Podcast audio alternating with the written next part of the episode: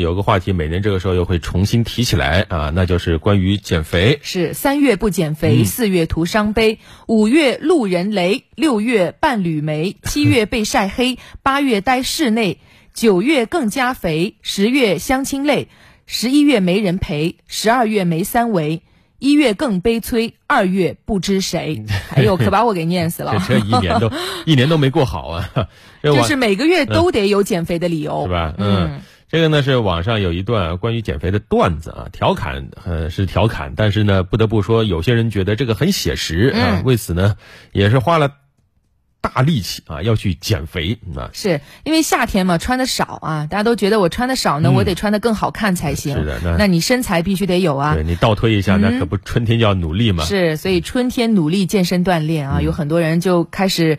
这段时间啊，猛起来了。对，陕西西安二十七岁的小王，他过完过完年之后呢，就觉得自己啊长胖了，这个体重已经牢牢的往一百五十一百八十斤以上蹦了。嗯，他心里确实有点慌，于是呢，下定了决心，和很多年轻人一样，走上了减肥塑形的健身之路。是啊，这段时间呢，小王还挺努力的，专门去健身房进行各种功能性训练啊，每天呢坚持仰卧起坐。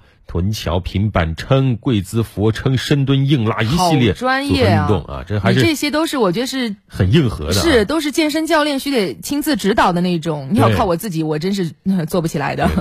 可能小王是在践行，男人要对自己狠一点啊。三十天过后呢，小王成功甩肉十五斤，厉害了，效果不错啊，不胖了。但是呢，小王不能走路了，哎呀，练伤了。看看吧，怎么回事？过完年后，小王的体重稳稳的站上了一百八十斤的高地。为了减重塑形，小王来到健身房，跟随教练开始了功能性训练。三十天后，小王成功减重十五斤。到健身房第一目的就是减肥，他想运动量越大呢，我的这个能量消耗越大，可能对于减肥更有帮助。短期内他减了这么多斤，运动量是特别特别大的，已经远远的超出了身体呃最大的一个运动极限了。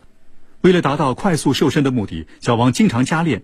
很快，他的膝关节就出了问题，膝关节疼的已经坐轮椅了，不能够负重下地了。做了一个核磁共振呢，发现他的这肌腱呢，它有损伤。由于他健身呢引起的滑膜周壁综合症产生的这个症状呢是比较严重的。不正确的训练或者过度的训练都会导致这种肌肉拉伤以及膝关节呃疾病。肌肉拉伤可在一段时间的休息后得到恢复，但滑膜皱壁综合征的伤害往往不可逆，它容易反复。自身的这个呃滑膜可能比较大，产生一次症状以后呢，它滑膜可能会增厚，增厚以后呢，可能它呢在运动过程中呢，它的发病几率可能比以前还要提高一点。专家提醒：适度健身才能达到最好状态，运动前务必充分热身，切莫过度过量。是啊，所以说这个健身啊，千万不要自己在家里瞎练。听一听《本草纲目》，跟跟刘畊宏不就结了吗？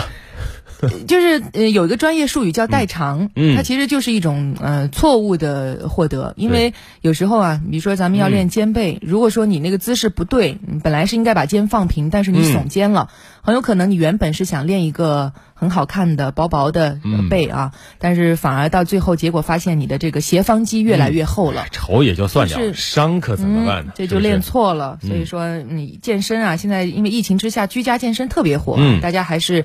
要在专业教练的指导下，或者是如果真的发现一旦不对劲儿，赶紧找医生去看看。